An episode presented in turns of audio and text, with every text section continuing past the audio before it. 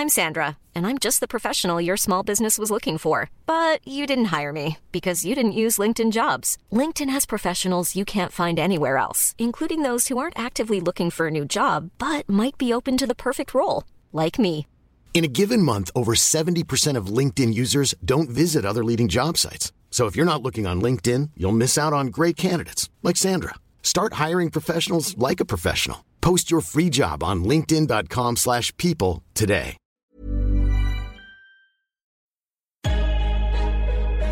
In defensively. And we get a stop going in the half. One, two, three. Attack, attack, attack.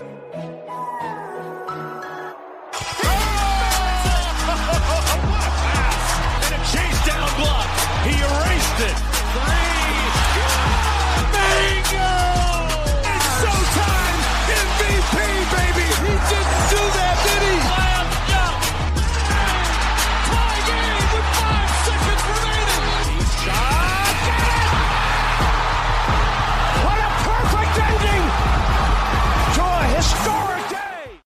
Salut à tous, bienvenue dans l'épisode numéro 140 du podcast Dunk Hebdo. Très très heureux de vous retrouver pour un nouvel épisode. Avec moi cette semaine, on retrouve un trio qu'on n'avait pas mis en place depuis plusieurs semaines, j'ai remarqué. On retrouve tout d'abord Tom, ça va Tom? Ouais, ça va un petit peu gripper, mais ça va. Ah, c'est la c'est la grippe euh, c'est la grippe des moments un peu plus difficiles avec Memphis ou c'est la grippe de Troy Daniels tout seul à Phoenix? C'est laquelle? Ah là là, Troy Daniels. Heureusement, maintenant, il joue. Un peu de joie sur le parquet euh, de Phoenix. Je pense que tu- je pense qu'il n'y a pas beaucoup de monde qui considère Oui, ça, Daniels comme, de la joie. C'est ça. ouais. mais on a Pierre, ça va Pierre? Ouais, salut Ben, salut tout le monde, ça va, ça va. Pierre qui a publié un nouvel épisode du Ross and Roll consacré à Russell Westbrook et j'ai envie de dire qui d'autre sur Russell Westbrook que l'homme qui aimerait prendre la place d'un des enfants de Russell Westbrook à l'intérieur de la maison du joueur de. Est-ce que c'est une bonne promo Pierre? Ouais, Ou peut-être même prendre la place de sa femme. Non, ça on sait pas. Peut-être pas non plus. Peut-être pas non plus. Mais euh, être en contact proche euh, avec euh, l'homme, ce serait intéressant. Ouais, donc Pierre a, a publié un épisode sur Russell Westbrook qui permettra, même si on sait que Pierre adore Westbrook, ça permettra un peu de dissiper certaines. euh, Il y a des mythes autour de Westbrook et c'est un joueur avec lequel on a un peu du mal à parler avec euh, avec raison, objectivité. Et ouais, Pierre a réussi ça. à le faire. Donc bravo à toi, Pierre. Mm. Cette semaine, alors là, moi je vous l'ai dit en off, c'est un sujet, on prend des risques. On va parler des sophomores, les joueurs donc de deuxième année de la draft 2017, qui connaissent globalement pour certains, on va voir est-ce que c'est le cas vraiment pour tout le monde, et déjà la réponse est non, un- une deuxième saison assez difficile, euh, des top joueurs qui sont pas vraiment en forme, des têtes d'affiche qui sont un petit peu plus en difficulté que durant leur saison rookie. On va revenir à peu près euh, pendant notre sujet principal, une grosse quarantaine de minutes sur ce que font les sophomores dans leur deuxième année. Et comme je vous l'ai dit, Pierre et Tom, c'est un sujet hyper risqué parce qu'on va s'attaquer à plein de fanbase. C'est pas une attaque, hein, mais on va souvent euh, parler des jeunes joueurs des fanbase. C'est un petit peu risqué. Donc, je, voilà, je vous, je vous préviens, je, je sens le risque. Dans l'overtime, on va parler du licenciement de Fred Hoiberg. Enfin, je vous avoue que ça, ça faisait des, des années qu'on pensait que ça allait arriver. On va en parler cette semaine. On vous rappelle comme chaque semaine de nous suivre sur les réseaux sociaux comme Facebook ou Twitter, de vous abonner à l'émission sur les plateformes où vous les l'écoutez comme Spotify par exemple, Spotify où de nombreuses personnes ont en fait partagé le fait que le podcast d'un Hebdo était le plus écouté dans leur bilan de l'année Spotify. On vous en remercie et puis on vous rappelle aussi de nous noter sur iTunes et de vous abonner sur YouTube pour le profil tous les mercredis soirs. Nous on se retrouve dans quelques secondes juste après la pause pour se pencher sur le début de saison des sophomores. Vous écoutez le podcast Dunkebdo. Retrouvez-nous sur toutes les plateformes d'écoute comme SoundCloud, iTunes ou Podcast Addict, ainsi que sur les réseaux sociaux comme Facebook ou Twitter.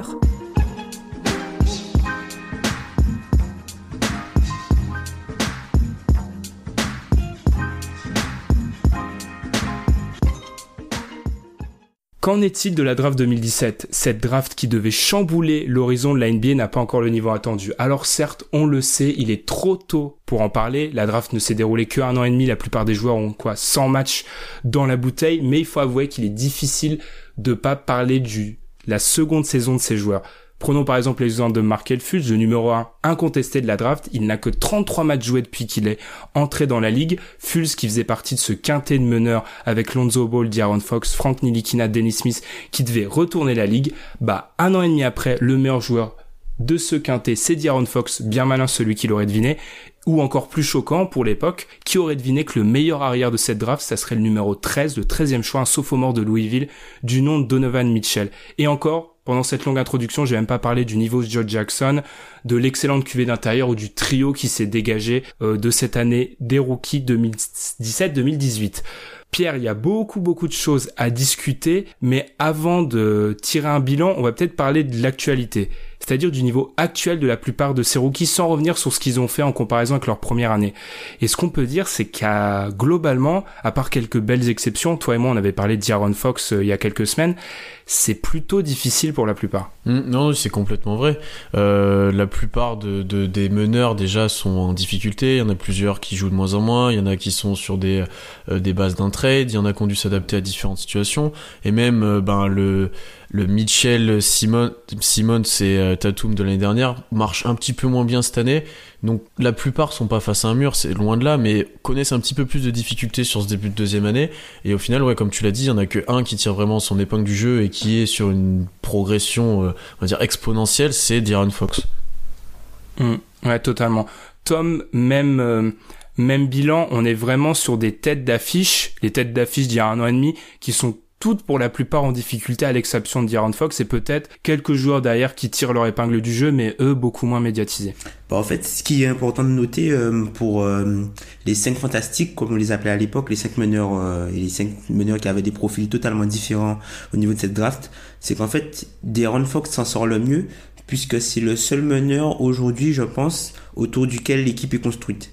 En fait, tous les autres meneurs sont plus des joueurs de complément où il y a un joueur qui est beaucoup plus euh, ball dominant entre guillemets, qui a beaucoup plus la balle entre les mains, qui est plus responsabilisé dans la gestion et la création du jeu et ils ont plus des rôles euh, on va dire euh, de de supplément plutôt que des joueurs de porteurs de balles principaux. Je, pense, je pense aussi pour rebondir, c'est que Fox a la meilleure situation autour de lui et dans la politique de jeu par rapport aux autres équipes. Si on prend, on en reparlera, mais l'exemple d'Alonso ou même de Frank Nilikina, la, la situation n'est pas vraiment adaptée à leur qualité à ce qu'ils pourraient proposer, là où Fox est comme un poisson dans l'eau à Sacramento. Mm, ouais, par rapport à Fox, euh, on vous renvoie une nouvelle fois sur cet épisode sur Sacramento, on en avait longuement parlé, et c'est vrai que pas mal d'observateurs expliquent qu'il a sans doute une des progressions entre année 1 et année 2 les, plus folles. Enfin, on a rarement vu une progression aussi folle entre deux années. Parce que le D'Aaron Fox de saison hockey, il était solide, mais pas exceptionnel. Là où celui de cette année s'affirme vraiment comme un excellent meneur. Et je parle pas seulement en comparaison des autres. Parlons peut-être des quatre autres si vous voulez bien, parce que c'est plutôt les quatre autres que je trouve intéressants. Tom, t'avais parlé des quatre fantastiques, et c'est vrai que moi, je suis allé, je suis allé me replonger dans ce qu'on disait sur cette draft, et j'avais vu que des, que des compliments et que des, vraiment des, des profils très avantageux pour euh, la plupart. Un an et demi après, vous avez raison, la plupart sont pas dans des bonnes situations, mais on, a le droit d'être déçu un petit peu. Encore une fois, je précise, c'est trop tôt pour tirer des conclusions, mais on a un peu le droit d'être un petit peu déçu. Euh, je pense que ça dépend aussi des attentes qu'on avait. Euh, autour des joueurs. Par exemple, enfin, Lonzo Ball, pour, pour prendre son cas, on savait totalement que c'était pas. Euh, comment dire C'est un, un meneur de jeu, mais c'était pas quelqu'un qui tenait la balle, c'est quelqu'un qui faisait vivre le ballon et qu'il avait besoin de, de talent qui fit totalement à son jeu pour faire euh, marcher euh, complètement un système. Il est plutôt utilisé comme. Enfin, l'an dernier, c'est quelque chose qui a souvent été remonté, notamment par Adrien que je salue euh, en fait euh, Walton le faisait jouer comme euh, comme un joueur de pick and roll puisque alors que Lonzo c'est pas vraiment un joueur de pick and roll en fait. C'est un joueur qui fait vivre le ballon qui est très qui est très intelligent très très collectif. Il y a aussi Dennis Smith qui lui totalement à l'opposé de Lonzo Ball qui est un gros mangeur de ballon mais du coup qui, euh, avait une sélection de tir plutôt limite l'an dernier et aujourd'hui il doit évoluer euh, aux côtés de Luka Doncic qui euh, bon pour l'instant l'association se passe bien pour lui en termes d'efficacité mais je suis pas certain qu'il soit très à l'aise avec ce qui se passe là-bas. Et après ben c'est Talent Broglio Markel Fultz où lui devait être la pièce manquante du schéma et qui a totalement été mis de côté. Et Franck qu'on sait pas vraiment ce qui se passe en fait euh, depuis la prise en main de de, de, il est dans les line-up, il sort des line-up et tout ça. Donc je pense que ça, tous ces éléments là en fait font que on n'a pas encore eu la pleine mesure de ce qu'on apporte, ce que vont apporter les joueurs dans le futur. Et je pense qu'on peut être un peu inquiet pour certains de la direction que prend euh, leur carrière entre guillemets puisqu'ils sont vraiment pas dans des situations idéales pour eux. Alors Pierre, ton avis là-dessus Parce que moi, ok, je suis d'accord, la plupart sont dans des situations qui sont pas avantageuses, Mm. mais on a le droit d'être déçu quand même. Enfin, Je Mm. veux dire, le rendement, il est pas là pour l'instant. Je précise une dernière fois, ça fait trois fois en cinq minutes. On sait qu'il y a qu'un an et demi sans match, c'est tôt, mais on a le droit de commencer à tirer des conclusions. Hmm, Bah ouais, si je prends l'exemple déjà d'un Lonzo, euh, il a de moins en moins la balle en main, il a moins de temps de jeu que l'année dernière, il a un rôle beaucoup moindre en fait, et il a eu quelques petites blessures qui l'ont empêché de revenir à 100%, et j'ai l'impression qu'en fait du coup tu peux pas le juger, tu peux pas voir s'il a réellement progressé, parce que le juger sur son tir alors qu'il manque de rythme et qui est, bah du coup la moindre responsabilité c'est dur, sur ce, sur de création aussi tu peux pas trop le juger parce que t'as LeBron à côté, et là où il est intéressant, où il reste intéressant, c'est sur bah quand l'équipe des Lakers court, quand lui il trouve des passes assez spectaculaires parfois, même défensivement je pense que ça peut être un bon joueur, mais les Lakers défendent jamais.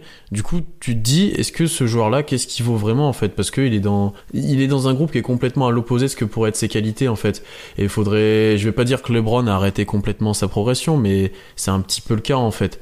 Et après par rapport à si je dois revenir sur Dennis Smith, je trouve quand même que cette année il se polie un petit peu là où il était très brut l'année dernière il progresse sur son tir, j'ai l'impression, il progresse sur ses choix offensifs. Le fait d'avoir peut-être Doncic euh, à côté de lui, même si ça lui prend des ballons, ça l'aide aussi des fois à se gérer un petit peu mieux. Euh, Dallas, c'est une équipe qui marche aussi beaucoup mieux que l'année dernière et je trouve qu'il progresse dans cette voie-là. Bon, il y a encore beaucoup, beaucoup de travail, mais euh, tu vois, par rapport au fit Doncic-Smith, on en parlait juste avant off, il faut continuer, je pense pour moi, de l'expérimenter entre les deux parce que les deux ont des capacités balle en main, les deux peuvent avoir des capacités euh, off-ball, notamment Doncic, je suis sûr qu'il est largement capable de jouer en sortie d'écran, etc. Donc je me dis pourquoi pas le tenter et que les deux sont assez complémentaires et ça pourrait le faire. Hmm, je suis plutôt d'accord sur. euh, Et là, je fais, je retourne ma veste ou je change d'avis. J'avais dit ça il y a deux semaines. Et en travaillant un peu le dossier Dennis Smith, je pense qu'il y a une complémentarité qui peut se faire. Alors, ça sera jamais parfait, le fit sera jamais idéal, mais Dennis Smith a amélioré ses pourcentages de réussite euh, en catch and shoot, donc c'est pas mal. 36%, c'est pas élite, mais tu peux vivre là-dessus. Euh, ça lui allège un petit peu de la, de la pression aussi de l'arrivée de Doncic parce qu'on sait que le problème de l'année dernière, c'est qu'il avait beaucoup de pression à la main et que du coup, c'est un rookie, il faisait énormément d'erreurs, il perdait énormément de ballons, ce qui fait que sa saison rookie, c'était un peu les montagnes russes.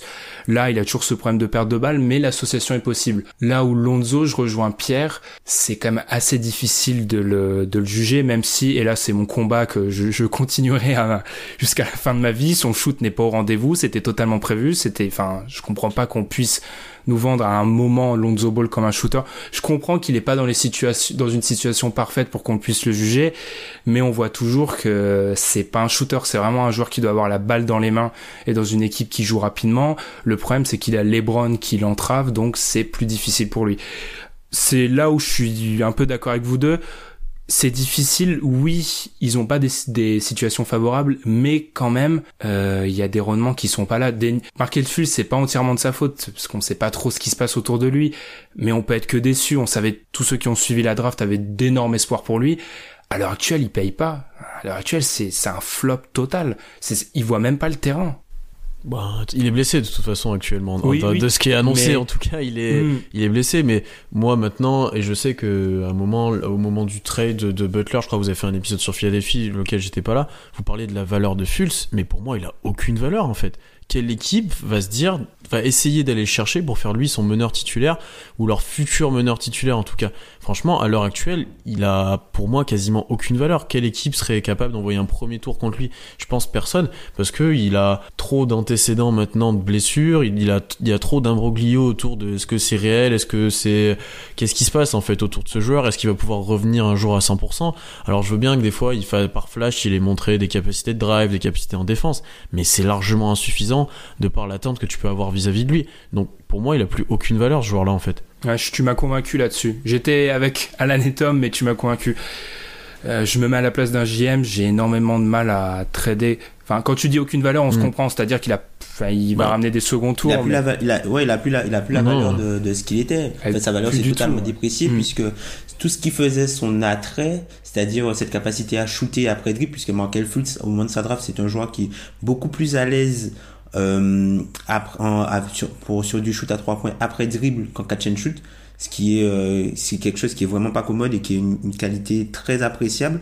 Et ben là, il a, il a perdu ça. Bon, il peut encore le faire à mi-distance, même s'il a, il a parfois un peu de mal. Mais euh, moi, je vous trouve un petit peu dur. Alors oui, c'est pas au niveau du de ce qu'on attendait. Je pense que le même prospect sans le shoot aujourd'hui, je pense quand même qu'il serait parti dans, dans la loterie, puisque après, sur tous les autres aspects du jeu, c'est-à-dire tout ce qui est euh, l'aspect défensif, tout ce qui est la gestion du jeu sur pick and roll, le, le fait de pouvoir euh, créer pour les autres et le fait de pouvoir en plus créer son, son propre shoot à l'impénétration, même si là il a du mal à finir au cercle, je pense que c'est quand même quelque chose qui aurait pu attirer, même s'il avait pas le shoot. Alors oui, il aurait pas été le numéro 1 de très loin, euh, comme euh, comme c'était euh, comme ça a été le cas et comme il était vu, euh, vu- comme il était vu par rapport à, à- tous ses antécédents et tout ce qu'il avait fait avant mais je pense qu'il aurait quand même été euh, voilà enfin dans le range entre guillemets de Novan Mitchell quoi. Bah, je suis pas trop d'accord avec ça, moi, parce que les derniers matchs que Ful joue, bien qu'ils soient peut-être intéressants sur pick and roll ou autre, les défenseurs le respectent même pas, en fait.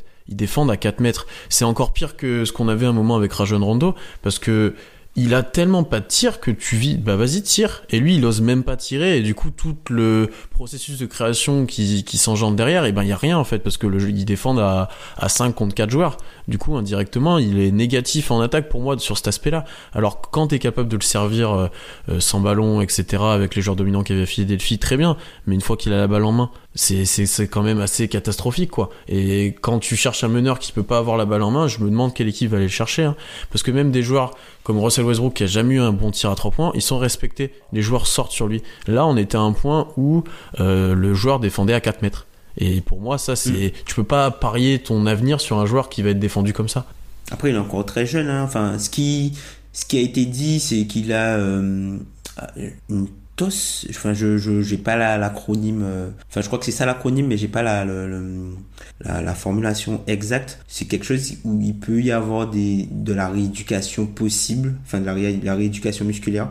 Donc, à voir. Après, c'est un gars qui a que 20 ans. Qui sait, peut-être dans 4-5 ans, il va peut-être euh, revenir à peut-être pas forcément au niveau euh, auquel il était quand il était prospect, mais il peut devenir un joueur décent, quoi. Bah, J'espère vraiment. Franchement, ça serait un gâchis. Mais actuellement, euh, à part avoir demandé son transfert à un moment, c'est tout ce qu'il a fait, quoi.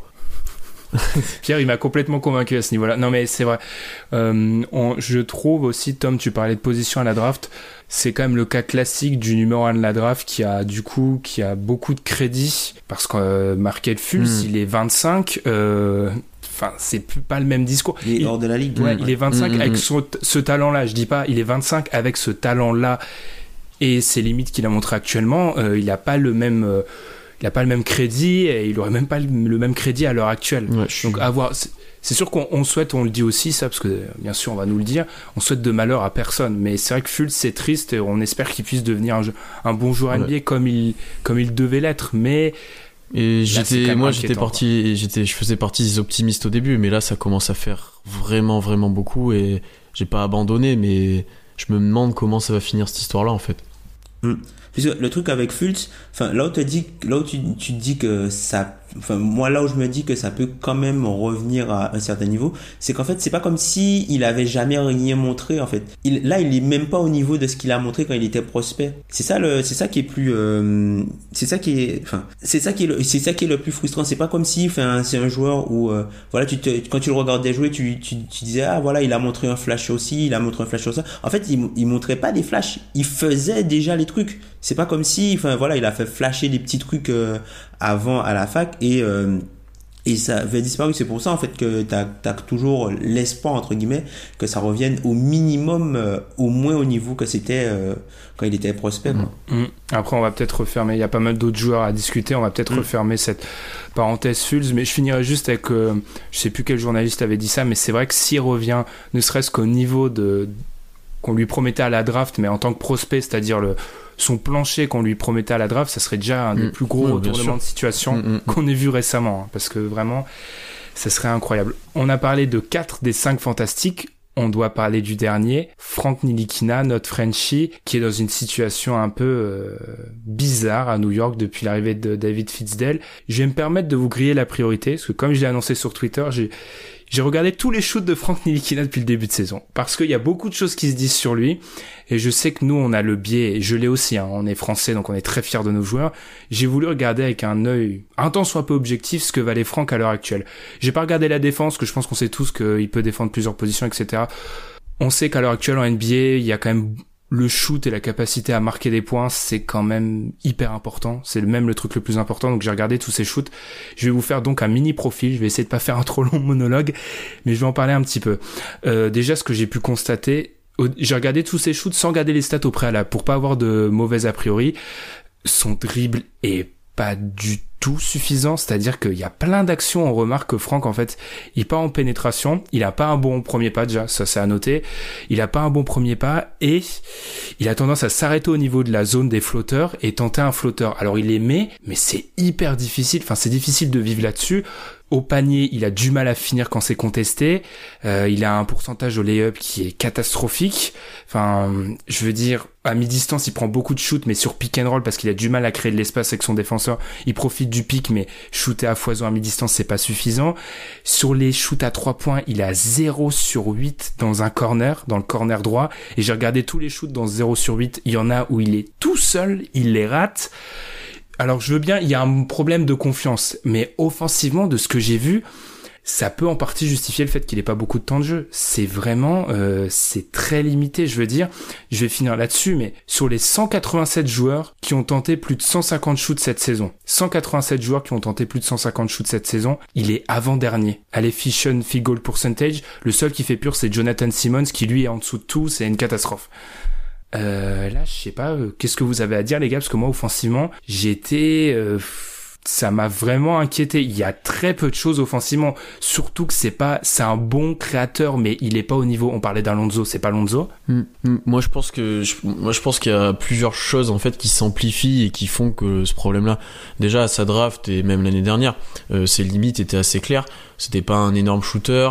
Euh, c'était pas un très gros finisseur, il était capable des fois de faire des petites pointes à 10, 15 points maximum, mais on savait que ça allait pas être un gros gros attaquant et on pariait sur sa capacité de création. Mais là, sans Porzingis, avec l'effectif des Knicks actuel, c'est dur de créer pour lui. Ensuite, il y a ce problème de confiance et de rotation où tu sais jamais s'il va jouer, jamais à quel poste, avec quel joueur. Euh, les joueurs à côté de lui, des fois, sont des vrais gouffres à ballon. Et en fait, il y a tout pour moi qui s'additionne et qui font que petit à petit, ben, il perd confiance et qui incapable de mettre il est incapable de mettre un pied devant l'autre en attaque quoi. Là il a fallu euh, le dernier match il, a joué un petit peu plus et c'était la nuit française entre guillemets Onyx et du coup il a eu sa part de responsabilité on va dire. Mais il a montré quelque chose mais c'est très faible encore. Et parier sur ses highlights défensifs et qu'il peut défendre trois positions c'est très bien. Mais on fera pas de Franck euh, André Robertson ou un joueur comme ça. C'est pas le but et c'est pas ce qu'on attend de lui et je pense pas qu'il soit capable de devenir un joueur de, de ce calibre là en fait Hum. Tom, je vais te poser une question. Tu pourras aussi donner ton avis comme nous, mais je vais te poser une question qui, à l'heure actuelle, moi, je ne comprends toujours pas. Je suis dans la minorité à ce niveau-là, mais je ne comprends pas qu'on me continue à me dire que Franck est un meneur de jeu. Je ne comprends pas. Je ne vois pas à l'heure actuelle comment on justifie le fait qu'il soit meneur de jeu. Pour moi, c'est un arrière sans ballon. Enfin, c'est un, c'est, enfin, meneur de jeu, c'est beaucoup dire. Je pense que c'est un, un, deuxième playmaker en fait. C'est ça, ouais. C'est ça, c'est pas ton, ça, ça peut pas être ton premier initiateur puisqu'il a pas, euh, il a pas le premier pas, il a pas le, le, le, le profil offensif pour euh, aujourd'hui. Euh, créer des brèches par lui-même dans une défense en fait. Donc c'est plutôt le, le, joueur qui, qui devrait attaquer, notamment sur des renversements de passes, des choses comme ça, et laisser un créateur principal ou une première option, voire une deuxième option plus dangereuse au scoring, faire les choses et lui euh, laisser venir le jeu à lui en fait. Après c'est un, un, joueur qui est très très timide euh, offensivement. Après, enfin, comme comme vous l'avez mentionné euh, tout à l'heure, je pense que, enfin, en termes de confiance, c'est pas quelque chose qui enfin le- le- l'environnement n'est pas idéal pour lui mais je pense qu'il a il a il doit avoir un sérieux manque de confiance qui fait que j'ai l'impression qu'il a peur en fait de faire des erreurs. Du coup il y a des fois t'as des tu vois qu'il a des opportunités il peut shooter il peut essayer d'être agressif mais il préfère de il préfère faire euh, je sais pas moi une passe refuser un tir tout ça. Enfin certaines personnes te diront que il préfère faire la bonne action sauf que parfois la bonne action c'est c'est euh, c'est comment dire parfois la bonne action c'est pas le geste mais c'est euh, la façon dont le geste est interprété. Ouais, c'est pas le beau geste des fois. Mm. voilà c'est pas le beau geste c'est euh, de de- d'agir quoi. De de foncer d'essayer de se montrer agressif d'essayer d'aller provoquer des fautes. Mais euh, voilà enfin offensivement c'est un joueur qui est aujourd'hui en difficulté. Il est dans le huitième percentile euh, en termes de d'efficacité au shoot. C'est pas possible. Il est dans le huitième percentile à 3 points il est dans le huitième dans le douzième percentile à, à 2 points c'est pas c'est pas possible moi, je, je pense que tu as soulevé le problème principal, Ben, là, en fait, c'est que, bah, tu l'as dit, c'est l'un des joueurs les moins adroits de la ligue, et Tom l'a redit encore. Et du coup, tu voudrais, toi, le faire jouer en, deuxième arrière, un peu sans ballon, mais il est incapable de mettre un tir. Donc, forcément, t'es obligé de le mettre à la main, où, bah, certes, il est moins, moins efficace, mais il peut peut-être essayer de créer quelque chose. Et en fait, t'as, bah, t'as ce problème-là, en fait. Il sans ballon, il, il met pas de tir, et avec ballon, il est pas encore, euh, comme il devrait être en fait. Et donc je pense que ça le dessert complètement aussi cet aspect-là. Et t'as reparlé de, sa, de, de ses tirs dans la zone des flotteurs, mais Franck c'est pas le joueur le moins athlétique en NBA, loin de là. Il en, enfin ils ont assez discuté de ça, de ses capacités athlétiques, et il De a du mal à- de son envergure, mais il a quand même une bonne détente. Il devrait être capable de finir près du cercle. Et là c'est comme a dit Tom, je pense qu'il veut trop bien faire et des fois au mieux par exemple ben d'aller tirer sur les grands, de chercher parfois des fautes ou de monter au lay-up sur des grands, et ben il va faire une passe supplémentaire qui est pas forcément bonne. Donc là-dessus, je vous rejoins complètement tous les deux dans ce que vous avez dit. Et Pierre, t'as as parlé d'une chose, et on en reparlera plus tard quand je parlerai de Josh Jackson. Je me suis enchaîné Nilikina et Josh Jackson. Et Franck, tu n'es pas pire que Josh Jackson déjà. Sache, sache qu'on. ah ouais ça C'est ça, pas possible, ça. pas être pire que Josh Jackson Et par rapport, vu qu'on est écouté en majorité par des Français, vraiment, on va pas taper. On tape pas. euh, ça nous amuse pas de taper sur un mec Non. de 20 ans qui vient de France et tout. C'est juste, on essaye. Je trouve que dans le débat Franck, surtout en particulier sur Twitter, c'est un peu trop facile de jeter la pierre sur les Knicks, qui sont loin d'être parfaits. hein. Alors ça, c'est sûr, les Knicks dans la gestion sont très loin d'être parfaits, mais il n'y a pas que ça. Il n'y a pas que ça, je veux dire.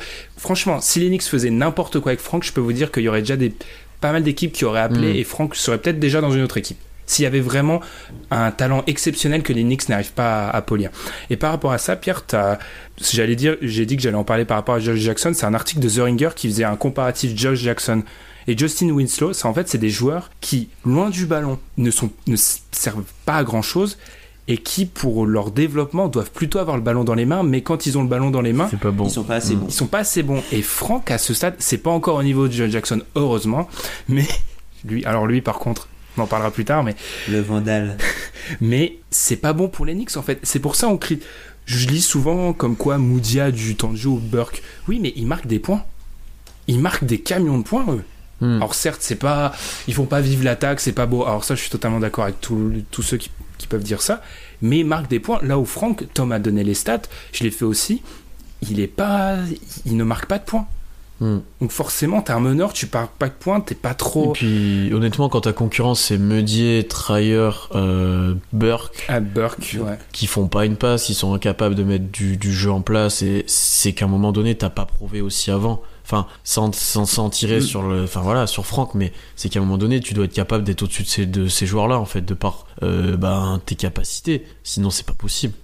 Ben, moi j'ai l'impression qu'il lui arrive un peu ce qu'il lui arrive à Dragon Bender à Phoenix en fait. C'est-à-dire que autour de lui, t'as tellement de, de joueurs qui vampirisent un petit peu tout que peut-être qu'il, tu vois, il, il, il- c'est même pas qu'il n'ose pas s'affirmer, mais il, il est, en fait, il est pas dans, enfin, j'ai l'impression qu'il y a, il y a, il un, un- comme il y a, il y a un problème de culture en fait. C'est, c'est, enfin, j'ai l'impression a un, peu ça, tu vois, parce que quand tu regardes des Knicks, t'as l'impression, t'as, l'impression de voir, euh, enfin, des mecs qui font des try-out en fait. T'as l'impression de voir, ben c'est ça, chaque, chaque, euh, chaque, chaque arrière prend le ballon, il essaye de faire un truc, il n'y a pas forcément de jeu, euh, y a pas forcément de jeu collectif, c'est, poussif, tout ça, et puis, euh, il y a pas de défense non plus. je- Enfin, tu vois, là où Franck pourrait s'exprimer, il Ouais. y en a pas. Mhm. Ouais. il n'y a, y a pas de défense. Et après, je me, je me demande, est-ce que, par exemple, si Porzingis était là, est-ce que, enfin, est-ce que, enfin, par, par exemple, si t'as Hardaway et Porzingis qui sont là, est-ce que c'est pas plus intéressant Mm. qu'avoir, d'avoir Franck entre ces deux joueurs-là que d'avoir par exemple euh, le- les mecs comme Moudier, euh, Trier ou euh, Mm, mm, même euh, euh, Triber quoi. Parce que les gens aussi pointaient du doigt le fait que Franck est meilleur quand il y a Porzingis. Par exemple, sur le début de saison l'année dernière, mais je tiens à rappeler un truc parce que c'est bien beau, et je veux pas, encore une fois, je ne peux pas taper sur Franck, mais c'est bien beau de rappeler le contexte quand on veut appuyer sa cause, mais faut le rappeler dans tous les cas. Au début de saison de l'année dernière, Porzingis, il marche sur l'eau. Mm. Je veux dire, comme, Comme toutes les saisons. tous les avant- saisons avant, avant Noël. Je sais pas à ce qui se partir de janvier après janvier. je sais pas ce qui se passe à Noël, mais il y a un problème avec Porzingis. Mais ça aide aussi. Enfin, quand t'as un joueur au niveau de Porzingis début de saison dernière, ça a aidé Franck. Donc à voir. Après, moi je dis à l'heure actuelle, pour moi c'est un joueur qui doit jouer loin du ballon, comme l'a dit Tom, deuxième playmaker. Il faut juste qu'il travaille énormément sur son tir. Il a tous les éléments. Il faut juste que, faut juste qu'il mette vraiment plus ses tirs parce que j'ai vu quelques tirs ratés grand ouverts où tu, c'est difficile en NBA. C'est une ligue où on donne peu d'opportunités. Faut savoir les saisir. Hmm. Quand tu sais pas les saisir, tu peux très vite te retrouver en difficulté. Après, il doit quand même jouer. Enfin, à un moment donné. euh, Oui, oui, mais ça, c'est Ça- ça, c'est la part gestion des Knicks euh, complètement. euh, Ça reste les Knicks. Mm. Mais Vous pensez, vous pensez qu'il sera là après, après euh, la trade deadline? Non. Moi, j'y crois pas. hein. Il y a quelques franchises qui ont appelé pour se renseigner, notamment les Nets, les Suns, Magic. enfin ce qui paraît Memphis, le Magic. Euh, je suis pas sûr qu'il sera là. Mais typiquement, le Magic, est-ce qu'on aimerait le voir au Magic? Pas moi. Je- il faut Bah, pas une non. situation où Mais il non, soit meneur numéro. Non, non. Il faut, il, il lui faudrait une situation où il est. euh, Genre Phoenix, limite, Bah, il- à côté de Il Booker, est par exemple. ça serait intéressant pour lui, mais il serait meneur numéro 1. Est-ce que c'est pas trop tôt pour lui? Et Pareil, puis alors- Phoenix défend Ouais, pas il non aurait pas eu la balle. Il aurait pas eu la Ouais, balle. Phoenix c'est tellement mauvais que Hmm. Bref. ouais, je préfère quand même le voir à Orlando, tu vois, parce que t'as Vucevic qui est très fort actuellement, t'as Fournier à côté, tu vois, t'as des joueurs plus Il y a une identité défensive Ouais. aussi. Et t'as des joueurs plus expérimentés offensivement et peut-être un peu plus propres, même Gordon, c'est voilà, qu'il pourra peut-être un peu plus s'exprimer dans cet environnement-là, quoi. C'est quoi la meilleure équipe pour lui si, si on, on enlève tout, par exemple? Si on enlève euh, les notions de qui peut transférer pour lui? C'est une équipe Ah, avec un meneur qui Indiana, quoi Peut-être Indi- Indiana, non? Parce peut-être. que ouais. Oladipo a énormément la balle. mais là, India- Indiana, il joue pas. mais- Indiana, il joue pas actuellement, Franck. Je suis désolé, les gars, mais Non, puisque même, même, puisque même Aaron, même Aaron là, joue euh, pas. Ah, Alors qu'il est plutôt bon. T'as bon. Oladipo, bon. Collison, euh, Evans et, euh, et, et Joseph. Tu, euh, Nikina, il joue pas. Ouais, ouais. Après, si on parle plus de profil, le profil qu'il lui faut à ses côtés, c'est un meneur dominant offensivement très fort, mais qui peut-être est pas le plus dominant en défense. Bah, Là-dessus, c'est Booker, c'est assez intéressant le, le- le combo des deux. Mais Phoenix, c'est. euh, Lillard. Ouais, ou S'il n'y Lillard. avait pas McCollum. Ouais, mais attends, mais c'est McCollum. enfin, même Oui, oui, mais en gros, si tu, si on parle même pas des coéquipiers à côté du En, en meneur, termes de profil, si on ouais, parle par juste exemple, en du mec de qui doit profil. être à côté de lui, c'est Lillard. Bah, ça, Et- bah, ça, ça classe la barre assez haute. hein, Par contre, quand même. envoyer le partout sauf à Washington, quoi. C'est juste ça. Ah, ça c'est une catastrophe. Ah ouais, ça, ça, Oh là là. Oh là là. Bref, on va enchaîner. Parce qu'on a encore, on a, on, s- on s- on s'étale, on s'étale, mais on a encore pas mal de choses à dire. On va revenir peut-être sur les trois fantastiques. On a volontairement décidé de pas parler d'eux en premier parce qu'ils tirent souvent la couverture et pas toujours à juste titre parce qu'il y a des joueurs, alors certes on est pas mal négatif depuis le début, mais il y a des joueurs intéressants. Revenons un peu sur le trio Tatum, Mitchell, Simmons. Hum, on a pas mal, on parle beaucoup des Celtics et Tatum, je vous propose que ce soit sur lui qu'on passe le moins de temps. Euh, Pierre, je sais pas, tu veux parler de qui en fait des trois?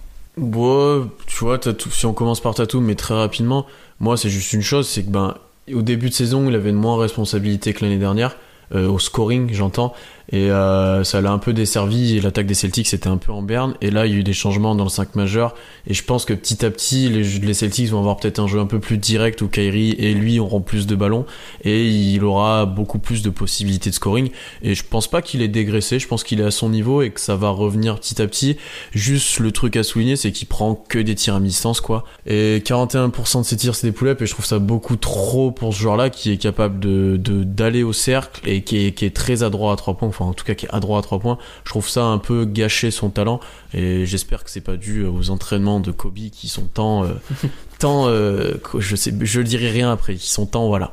voilà, ils sont temps, voilà, ça n'a pas besoin de rajouter. Tom sur Tatum aussi, rapidement, je suis globalement d'accord avec ce que tu as dit, Pierre. Il y a sélection moins bonne, il est attendu par les défenses, Mm. rôle, à, rôle à, à comprendre, c'est beaucoup de choses. Pour Kylian et Tatum, ça fait beaucoup. Tom?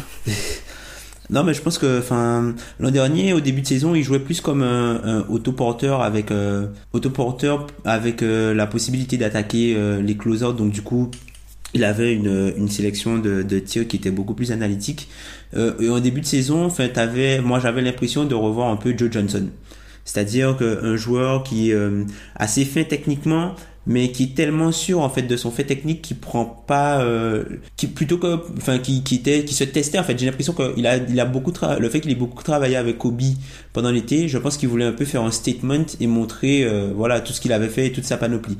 Malheureusement ça s'est traduit par une perte d'efficacité. Et euh, depuis le match de Phoenix je crois où il avait été benché euh, Boston gagne le match de, enfin de peu, mais bon, gagner de peu contre Phoenix. euh, Enfin après, il y a pire, il y a perdre contre Phoenix. Mais gagner de peu contre Phoenix, c'est pas forcément euh, très glorieux. Et en fait, depuis depuis ce match-là, enfin t'as, enfin tu revois un autre Tatum. Il y a il y y a quelque chose de, enfin il est un petit peu revenu euh, à à ce qu'il faisait l'an dernier. Donc euh, je pense que je pense qu'il est sur la bonne voie et que, enfin au fur et à mesure de la saison, il va continuer à progresser quoi. Mhm. Enchaînons sur Mitchell, je vais en parler un peu parce que j'ai fait le profil de Derek Favors, qui a pas assez de vues, hein, allez le voir, hein, parce que les quatre autres ils en ont plus, ça m'énerve. Derek Favors, ça vous intéresse pas. Euh, euh, alors Mitchell, moi je maintiens ce que j'ai dit rapidement dès la dernière fois on a parlé d'Utah. Euh, en gros, il prend les mêmes shoots, il les met moins bien parce que les défenses l'attendent plus et que l'Utah est moins bon, Rubio met moins de shoots. En fait, c'est un peu près, c'est le même joueur, juste un peu moins en réussite. Et euh, attendu par les défenses. Je vois pas vraiment de différence dans le jeu de Donovan Mitchell. Mm. C'est juste qu'il était complètement indécent en fin de saison dernière. Mais je pense que les attentes ont Je pense, augmenté je aussi. pense que ouais, Non, plus que les attentes, je pense que le fait que, que Rubio mette pas dedans, ça l'aide pas du tout. Ouais. Mais ça, ça on l'avait. Ça, euh, autant on se tape souvent dessus. va. On on n'hésite pas à dire quand on avait tort. Faut aussi dire quand on avait raison. Rubio qui ne met pas dedans, c'est ça, c'était pas, c'était pas fou. Il avait eu un- une période de 7-8 semaines où il mettait des shoots comme jamais. Moi, ça me surprenait qu'un vétéran tout d'un coup se, se mette à tirer à, ce niveau-là. Puisque tu vois, quand t'as le combo euh, Exum, t'as le combo Exum et, euh, et Rubio, ben, enfin, c'est compliqué en fait quand ces joueurs-là ne mettent pas dedans. Déjà que ce sont pas des joueurs qui sont labellisés shooters ou, ou que les défenses craignent. Enfin, voilà, ça, ça, ça rend les choses plus difficiles. Tu vois, Donovan Mitchell, un mec, enfin, limite, t'as l'impression. Moi, quand je vois, je vois Mitchell jouer, je me dis putain, euh, ce mec-là, s'il joue à côté de Conley, euh, ce serait cool pour lui, quoi. Ouais. Mais euh, je suis pas super inquiet. Je sais pas ce que t'en penses, Pierre, mais personnellement, je suis pas super inquiet. Il faut juste quand l'équipe euh, offensivement, et ce sera peut-être l'année prochaine, où avec des petits changements sera mieux, il continuera, il continue à être Mhm. impressionnant. Il y a des séquences où il est très très très fort. non, il y a des. enfin, il- je pense qu'il subit aussi le départ très moyen d'Utah, qui est moins dominant défensivement, qui galère beaucoup plus en attaque parce qu'il y a beaucoup moins d'adresses que l'année dernière. Et du coup, il a beaucoup le ballon en main, il doit prendre beaucoup de tirs imprévisibles, il doit beaucoup créer pour les autres. Et du coup, il est moins adroit indirectement. Il subit un petit peu peut-être de fatigue. Il a été blessé fin de saison dernière un petit peu. Donc voilà, mais je, je m'inquiète pas trop sur son profil et je pense aussi les gens avaient des attentes par rapport à lui qui devait progresser encore et qui devait progresser notamment sur sa création pour les autres. Mais je pense que pour l'instant c'est juste un scoreur. Euh, il, il a pas encore, même s'il progresse petit à petit, tu le vois sur certaines situations où il trouve des bonnes passes, c'est pas encore un très bon passeur et je pense qu'il le deviendra que très tardivement, surtout qu'il y a Rubio à côté de lui et si Rubio met pas de tir, il faut au moins qu'il fasse des bonnes passes. Donc euh, pour moi, je pense qu'il est dans son rôle en fait. Et c'est peut-être les joueurs qui, quand ils seront à leur niveau à côté de lui, lui deviendra peut-être aussi meilleur en fait. Parce que tu vois, lui, s'il avait pas fait, si on, par exemple, on oubliait sa saison rookie on dit, sa saison rookie c'était cette saison, ben, je pense qu'on en parlerait puisque c'est quand même, enfin, on en parlerait quand même en bien, je pense, hein. C'est juste que la, sa saison rookie et ses playoffs étaient euh, tellement hallucinants que t'as l'impression qu'il a, qu'il a freiné un petit peu puisqu'il est un petit peu moins, il est moins impressionnant et il met un petit peu moins de shoots difficiles, un peu comme Ben l'a dit. Mais, enfin, globalement, je pense que c'est un joueur qui est toujours aussi craint, en fait, par les défenses. Je, vois bien des équipes faire des schémas pour contrer Donovan Mitchell. Mais totalement. Et d'ailleurs, juste un dernier point sur Mitchell. Je pense que ça montre que lui, il a passé, peut-être pas Tatum, mais lui, il a vraiment passé un cap. Parce qu'en fait, on lui met tout sur le dos. Enfin, c'est-à-dire Mm. qu'à l'heure actuelle, on lit Utah. Le problème, c'est Mitchell, il prend des mauvais shoots. C'est pas ça le problème d'Utah. Pour moi, c'est pas ça. C'est alors certes, il est peut-être moins en réussite. Est-ce que c'est un problème qu'un mec soit moins en réussite sur des shoots hyper compliqués? Certains diront oui, certains diront non. Enfin, moi, j'ai pas trop d'avis là-dessus. Mais c'est pas que Mitchell et sa sélection de shoot, de shoot, pardon. Et là, on voit que c'est vraiment une, la star de l'équipe parce que c'est bien souvent la star qui prend tout. À part quand c'est les Browns, c'est les coéquipiers. Mais autrement, euh, c'est non, c'est vrai. C'est franchement, c'est vrai. Mais on voit que là, il a peut-être passé un cap dernier et peut-être celui des trois qui s'en sort le mieux, Simmons. Parce qu'on est d'accord pour dire que c'est celui des trois qui s'en sort le mieux. Oui et non. Ah, Moi, la réponse à la tome, j'aime ça. Enfin, c'est celui qui s'en sort. Je, je pense que c'est celui qui s'en sort le mieux, qui s'en sortait le mieux au début puisqu'il a pas changé de rôle. Le souci c'est qu'il a pas changé de rôle, mais il a pas ajouté non plus grand chose à son Mm, jeu. mm. Donc plus que le fait que ce soit lui qui s'en sorte le mieux, ce qui est inquiétant c'est plus le manque de progression en fait dans son jeu. Oui, il fait du, il fait la- exactement la même chose que l'année dernière, hein. et il est en, de plus en plus même peut-être utilisé en, en, en post-up. Et euh, c'est situations-là où il est efficace, mais il fait que ça. Et là, ça va être intéressant de voir comment, sur du long terme, avec Butler, ça, ça se passe en fait. Parce que pour l'instant, Embiid a un peu subi sur les derniers matchs euh, la montée en puissance de Butler avec Philadelphie. Il avait un peu moins de ballons. Simmons, il y a eu des peut-être les deux trois premiers matchs avec Butler où il lui avait moins de ballons. Enfin, faut voir comment ça s'articule et comment lui il vit là-dedans. Parce qu'il y a un moment donné, il va peut-être devoir prendre des tirs un peu plus loin du cercle, même à mi-distance. Et là, ça deviendra plus compliqué pour lui. Parce que Ben Simmons, on sait que c'est un joueur qui a un très très haut euh, niveau plancher. Le truc, c'est est-ce qu'il pourra un jour arriver à atteindre son plafond Mm. et galvaniser l'équipe? Puisque enfin, l'an dernier, il y avait quand même un débat qui était le meilleur joueur de qui était le meilleur joueur de Philly Est-ce que est-ce que c'était l'équipe de Simmons ou est-ce que c'est l'équipe d'Embiid? Là, il n'y a pas photo en fait. pas du tout. Et- mais je me demande, est-ce que c'est un joueur qui peut s'adapter à être la deuxième, voire la troisième option quand on arrivera en playoff, par exemple? Euh, pour son épanouissement personnel, non, mais pour le bien de l'équipe, ça reste quand même une sacrée troisième option, défensivement, ah oui, etc. ah, bah, ah oui, totalement. mais Après, oui, je pense, oui, euh, pour son é- épanouissement à lui, c'est pas bon. Surtout s'il a pas le ballon. Ouais, voilà, avoir une troisième option qui nécessite quasiment d'avoir tout le temps la balle, euh, ça me paraît un peu bizarre. Tu vois, enfin, Mm. c'est le Mm, genre mm, d'équipe qu'on aura. Enfin, je sais pas si on a l'exemple d'une équipe de, dans ce genre-là, en fait, où ton, ton gars qui a la balle en main quasiment tout le temps, euh, et ben c'est ta troisième option. Je trouve ça assez compliqué. Et comme tu l'as dit, Tom, je sais pas à quel moment il sera vraiment sublimé, parce que maintenant qu'il y a Embiid et Butler, il y aura plus de vraiment de line-up pour l'instant où il est entouré que de shooters. Et c'est là où l'année dernière, on l'a vu en playoff, il est le plus à l'aise en fait. Et est-ce qu'il va s'adapter à ces situations-là? Bon, C'est la grande question. Oui, ouais, le truc c'est que la façon dont, le max, dont, dont, dont on peut le maximiser, l'histoire des shooters, tout ça, lui en fait ce qui, est, ce qui fait sa grande force c'est euh, pouvoir trouver les joueurs sur transition, c'est-à-dire qu'il capte le rebond et puis il a une vision de jeu et des capacités techniques et des capacités athlétiques qui lui permettent d'être monstrueux en fait sur, euh, sur transition et sur, tout ce qui est jeu rapide. Le souci c'est que en playoff il n'y a pas énormément de transition et de jeu rapide, les équipes sont beaucoup plus euh, précautionneuses à couper en fait tout ce qui est transi- transition et jeu rapide. Et du coup ben si Ben Simmons ne trouve pas une autre utilité et ne trouve pas euh, tu vois moi c'est typiquement le type de joueur il faudrait qu'il arrive même s'il débloque pas un, pull-up à trois points comme c'est un peu le, fantasme de tous les fans de Philadelphie mais si si le mec arrive à débloquer genre un flotteur un flotteur. Parce que là, on voit, il est agressif, il post-up, il, il, il essaie de prendre des positions sur les joueurs plus petits, il n'hésite pas en fait à, à, à aller au charbon sur les switches. Mais s'il arrive à débloquer un, flotteur, quand tu vas lui laisser euh, 3 mètres pour pénétrer, ben, il va prendre de l'élan et il va placer son flotteur. Ouais, ça serait bien qu'il y ait un peu de développement à ce niveau-là. On va refermer la, la, parce que le temps s'égrène et on a encore quelques autres jours à placer. Mais oui, c'est vrai qu'en fait, la limite, on a l'impression qu'il arrive au stade où le seul truc qui peut vraiment évoluer, s'il change pas de situation, c'est son armada offensive, son scoring. Mm. Parce que le reste, on a l'impression qu'il est à 99 partout. Enfin, c'est pas le cas, hein, mais on a l'impression qu'il est déjà à peu près excellent partout. C'est vraiment euh, les qualités offensives qui doivent évoluer. Et moi, ça m'a fait rigoler parce qu'en regardant les stats de l'ensemble, en fait, sur Basketball Référence, de l'ensemble de la classe de rookie, il y a un carré blanc vide. C'est dans la, li- dans la colonne pourcentage à 3 points Ben Simon. C'est la seule du, tableau de tous les joueurs où il y a un vide. Ça m'a fait un petit peu rigoler parce que tu vois, tu te dis, euh, c'est quand même dingue ça. On va peut-être enchaîner par d'autres joueurs parce que là on a parlé un peu des têtes d'affiche. Euh, Est-ce que je m'adresse directement à Josh Jackson ou comment on fait? Comme vous voulez. Je sais pas parce que faut pas oublier que c'est quand même le troisième, c'est-à-dire qu'on a parlé de tous les joueurs avant lui pour l'instant. Faut commencer par une petite dédicace à Alan qui l'appelle euh, Josh Jackson euh, PER tour de draft, un truc comme ça, parce que Josh Jackson a le PER de son tour de draft. Oui, c'est vrai, grosse dédi- dédicace, c'est vrai. Josh Jackson, j'ai donc regardé Josh Jackson. Euh, j'ai regardé en fait les 5 matchs. euh, il est retou- retourné titulaire depuis 5 matchs. Alors déjà sur les 5 matchs, 5 matchs perdus par les Suns, la moyenne des défaites c'est 19 points. Juste pour vous classer le 19 points de moyenne de défaite.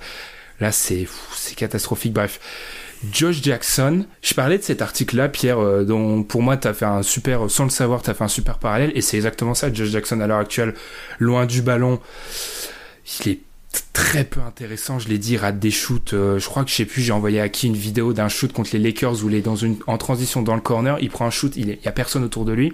LeBron qui attend le rebond sous le panier, il ne touche même pas le, panier, le, le panier dans le corner. C'est compliqué. Euh, Moi, tu- moi, Sur les. Ouais, va- sur les layups, juste un dernier truc aussi, parce que en plus de c'est difficile, on s'attend à un mec qui a des qualités athlétiques quand même. Mm. C'est pas le dernier. Sur les layups, j'ai regardé, il est à 7 sur 20. Il rate des layups, mais c'est atroce. Mm, mm. Bah, c'est c'est ça, sur ses qualités offensives, je pense qu'il n'y a pas grand chose à dire. Pour l'instant, il n'y a pas grand chose. En fait, tout simplement, il est très brut et il progresse pas sur cet aspect-là. Et moi, ce qui m'inquiète peut-être plus, c'est ben, l'année dernière, quand vous avez parlé de draft, ou voilà, moi, connais, j'y connais moins que vous. Euh, Josh Jackson, c'était un monstre physique, notamment en NCAA, et je m'attendais à un joueur ultra dominant défensivement, un vrai buffle, et actuellement, j'ai du mal à le voir défendre même sur un seul poste. Là où on pouvait s'imaginer qu'il puisse défendre presque de 1 à 4, euh, sur les petits actuellement, il se fait tout le temps passer, il est tout le temps la ramasse et il revient même pas après quand il s'est fait passer.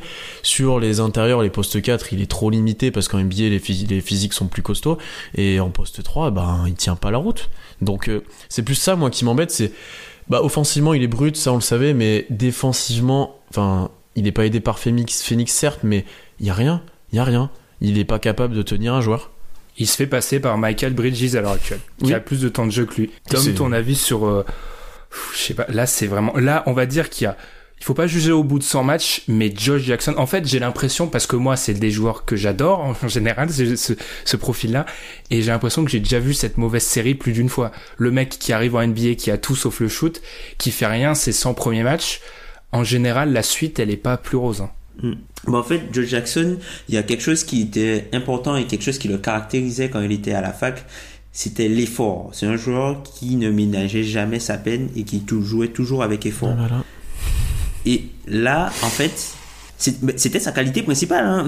Franchement, quand tu regardes les, les vidéos de scouting, c'était sa qualité euh, principale. C'était ça, euh, l'effort, euh, le moteur, et puis voilà, ça, c'est son, son potentiel défensif. Josh Jackson, en fait, le truc c'est qu'il est, il est pas costaud. Il a, il est pas costaud. Il a un peu une, morphologie à la, à la Paul George, c'est-à-dire qu'il est long, mais il est pas costaud, costaud. Il est un peu filiforme, on va dire ça comme ça.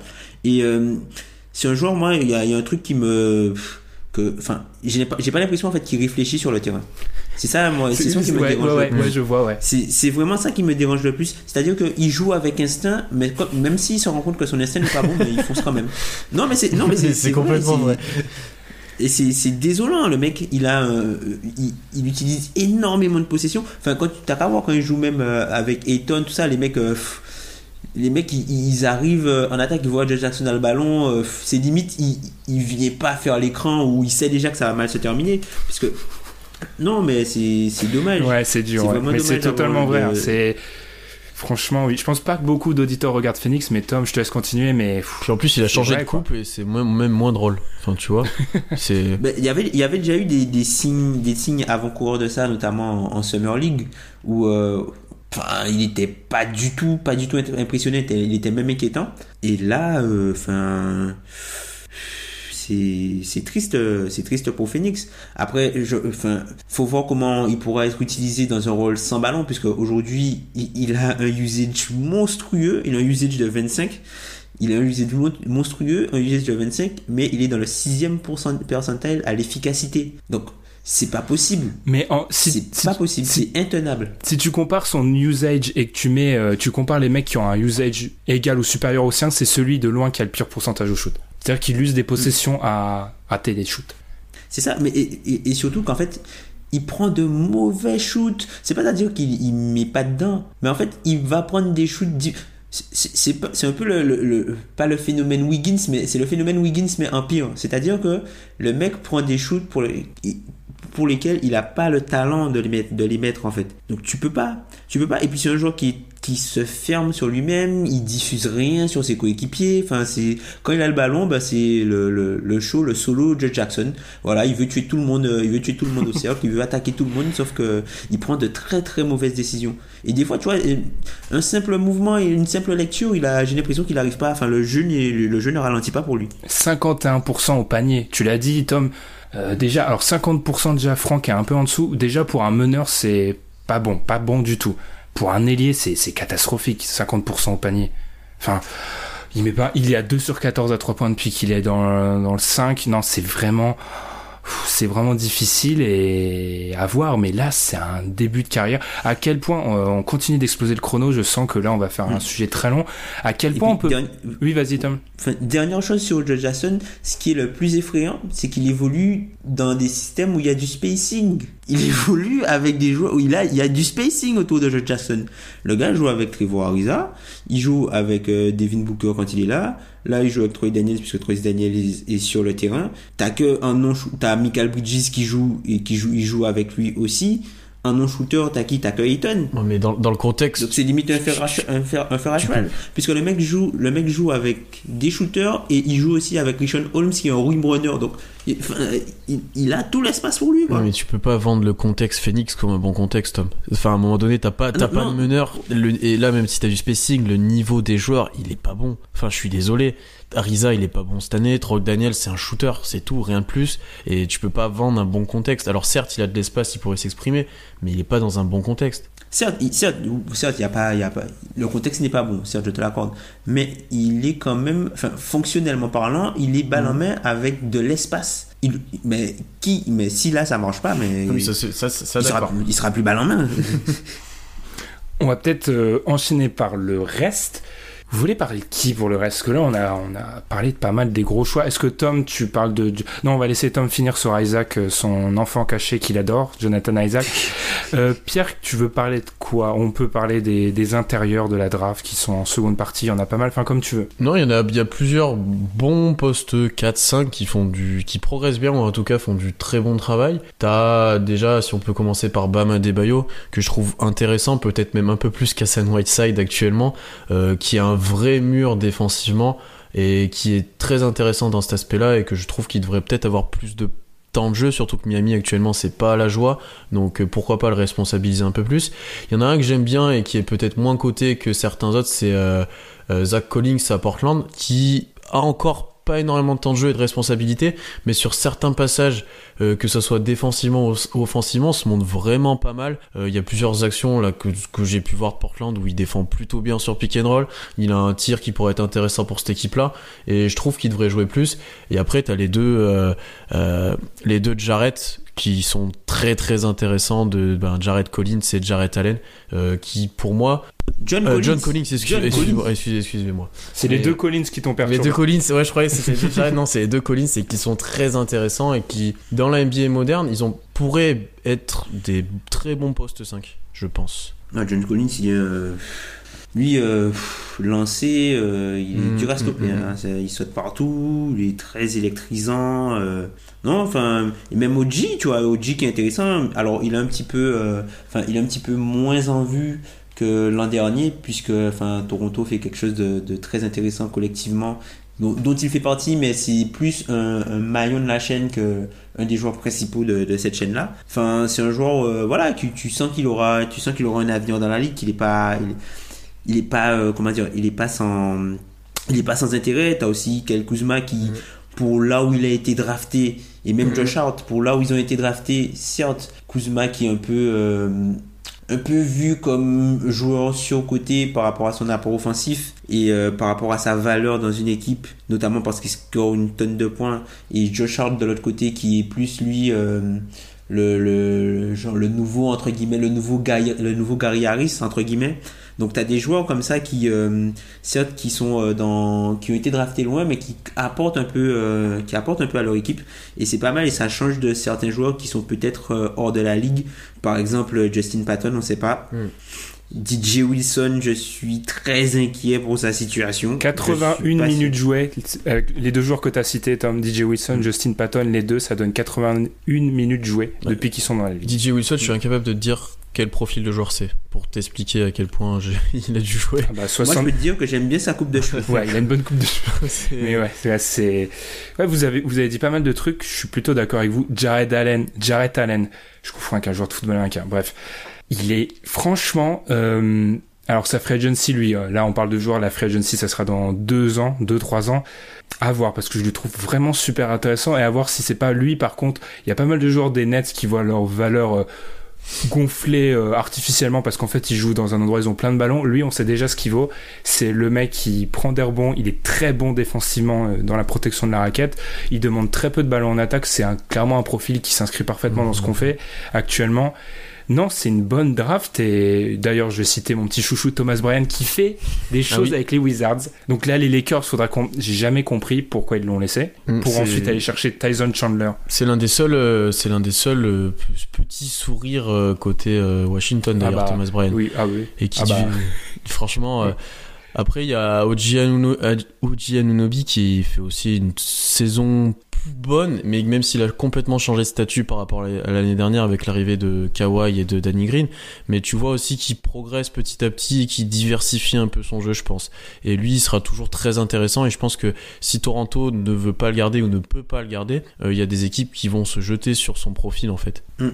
Ouais, c'était, c'était, au final, c'était une draft assez profonde et Mm. assez, assez complète, puisque tu as, pas mal de joueurs qui, certes, euh, ils sont pas. euh, Enfin, tu sens qu'il y a quand même des, des, des choses intéressantes. T'as- Il y a ton petit protégé aussi, Terence Ferguson, ton, ton ami Tiferg. Je, je sais pas si c'est mon parles- protégé, mais C'est Amidou son protégé. dans- C'est Amidou Diallo le dans, protégé.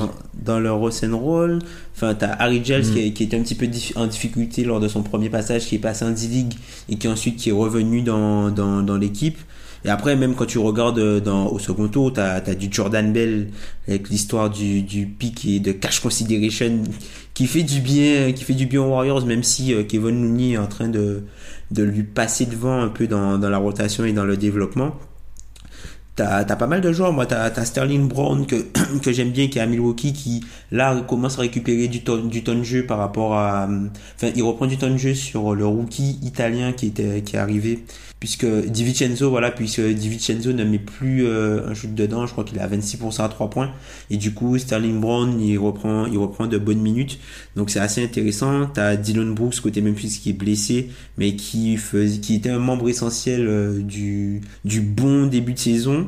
Et t'as même on a parlé de New York mais t'as Damien Dunston que moi j'ai beaucoup aimé. En fait c'est un joueur qui n'a pas froid aux yeux du tout. C'est c'est ce que j'ai vraiment aimé avec lui c'est c'est un peu un, un combo 2-3 mais le mec euh, défensivement il est solide offensivement il a pas peur il a pas peur d'attaquer les, euh, les mecs et tu vois que c'est un gars sur le terrain il a c'est un joueur d'intangible et moi j'aime beaucoup ça les joueurs d'intangibles Mais et d'ailleurs juste par rapport à lui, preuve de la mauvaise gestion d'Enix qui est pour tous les joueurs. Tu regardes, tu regardes son temps de jeu en fait. Il y a des matchs où il a pas joué alors qu'il était en bonne santé cette saison. Enfin, il a lui c'est aussi. c'est très fluctuant il a été il a été mis de côté Ouais. un moment Il Et rejoue. il est revenu de la de la rotation et il rejoue 20 minutes 30 C'est minutes. c'est assez étrange à ce niveau-là. Et est-ce qu'on va laisser Tom finir? Avant que Tom fasse ça, hein, je sais pas si Tom t'as envie de faire un petit plaidoyer de Jonathan Isaac. Je veux juste vous poser une question. Alors je sais, elle est très peut-être trop tôt même. Mais pour fermer la séquence, même si on sait qu'il faut attendre en général 4 ans pour juger une draft, moi c'est plutôt sur est-ce que, ce que cette draft va changer par rapport à votre vision de ce que vous attendez d'un prospect? Moi j'ai l'impression que c'est la draft qui a cimenté le fait que le shoot, il faut absolument regarder le shoot dans un prospect.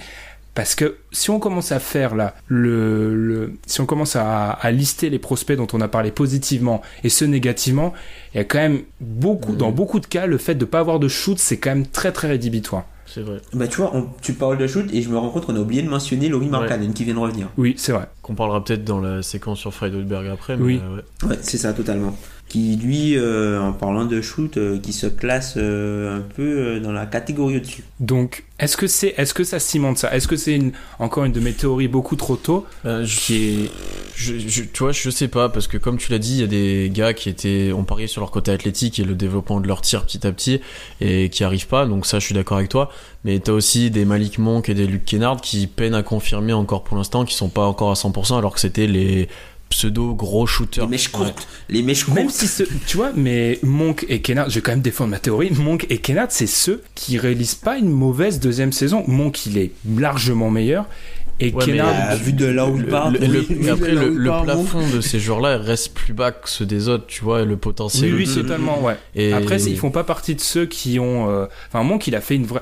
Tu me demandes de classer les progressions entre année 1 et année 2, il est top 3, mon cas. Mm, c'est vrai. Plus du tout le même joueur. Ouais, parce que l'an dernier, il était horrible. Oui, mais même Kennard, l'an dernier, il était bon. Là, c'est juste qu'il a, Mm. il a été blessé, il revient petit à petit. Mais Kennard, moi, je trouve. Le, le- Kennard, son plus gros truc, enfin, le, le, le truc qui pèse plus pour lui et qui pèse plus, euh, en fait. euh, sur ses épaules, c'est qu'en fait, il a choisi euh, un choix avant Donovan Mitchell, mais c'est pas de sa faute. Mm. Ça, ça, Il ça, s'est pas choisi tout seul. ça, il va, il va le payer pendant, pendant pas mal de temps. Tom, pour fermer la séquence, ton joueur étiqueté, Jonathan Isaac, qu'est-ce que tu as à nous dire sur lui? Pourquoi mon joueur est Parce que Tom, dès que il- ça fait partie de tes joueurs, Jonathan Isaac, on Mm. sait que tu as une très haute opinion de lui. Oui, c'est un, bah, un, un joueur que j'aime beaucoup. C'est euh, typiquement le prototype du, du role player euh, moderne dans le futur. Alors certes, je pense pas que ce sera un joueur qui sera capable de d'être la première option offensive d'une équipe, mais je pense que ça peut être le joueur le plus important d'une équipe. Alors, c'est plus qu'un roleplayer moderne, alors. Oui, un roleplay. Ah ben, oui, ça fait. ben, c'est-à-dire que si, si- si tu veux, c'est la pièce la plus importante pour euh, c'est ton hub quoi. c'est ton C'est-à-dire Draymond que c'est un quoi. Ouais, c'est-à-dire que c'est un joueur qui a un profil où tu peux associer énormément de. Enfin, tu peux être, tu peux te permettre certaines largesses dans la création de ton, effect- dans ton effectif, puisqu'il n'y a pas énormément de limites Hmm. au fit que tu peux avoir avec. Aussi large que celle d'Orlando actuellement. C'est-à-dire. A- tu peux te permettre autant de largesse dans le, la- le, le, euh, le- les- ton effectif que celle, création, ouais, dans la création de ton effectif que celle d'Orlando actuellement ou pas? Parce que Orlando actuellement, c'est. Bon, enfin, il, il, il leur faudrait, euh, il leur faudrait un, un meilleur. euh, Créateur.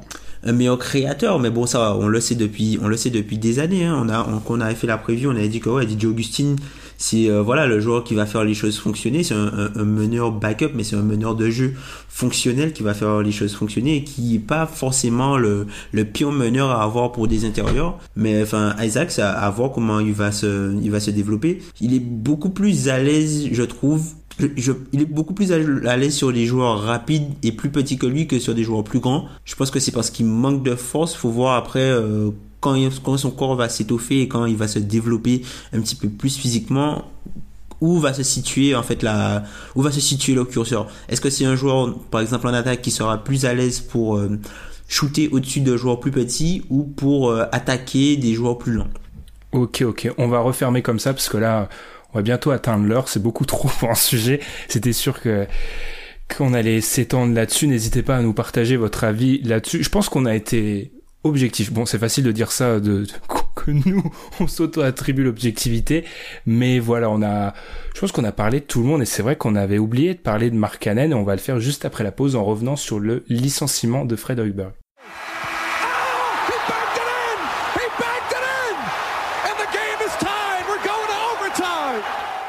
On va finir cette émission en revenant euh, longuement, plus ou moins longuement. On a déjà pas mal parlé sur les sophomores en parlant de Chicago.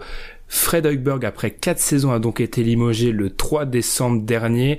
Après 270 matchs avec la franchise et un bilan de 100 115 victoires pour 155 défaites, ça nous donne 42% de victoires, une seule série de playoffs en 2016-2017 perdue.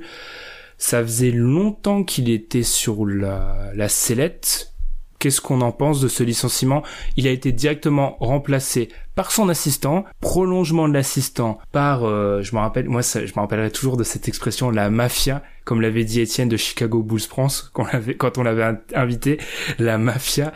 Qu'est-ce qu'on en pense, Pierre, euh, de l'arrivée de Jim Boyline en tant que coach, de licenciement d'Hoiberg, enfin un peu tout ce qui se passe à Chicago en ce moment. Moi, c'est pourquoi maintenant, en fait? Enfin, t'avais l'intersaison. Timing. Ouais, c'est ça. T'avais l'intersaison pour le faire, il y a eu des gros problèmes avant, il y avait eu même des saisons qui étaient plutôt correctes, la dernière avec Butler, enfin, tu vois, pourquoi maintenant? Tu commençais de reconstruire, alors certes, c'était pas beau les boules cette année, il y avait y a sûrement des dysfonctionnements, mais t'as Mark Cannon qui revient de blessure et qui allait quand même changer une bonne partie de ton effectif et de tes rotations. Euh, t'as des joueurs qui passaient quand même un cap petit à petit. Donc en fait, j'ai pas trop compris pourquoi maintenant. Je dis pas qu'Audberg il fallait absolument le garder ou que c'était un bon coach, mais niveau timing, euh, j'ai pas exceptionnellement compris. Et euh, du coup, le nouveau coach, il arrive dans lui dans un bon timing du coup parce qu'il a Mark Cannon qui revient de blessure, il a eu beaucoup de défaites avant donc il peut difficilement faire pire quoique vu le dernier match, je me pose des questions.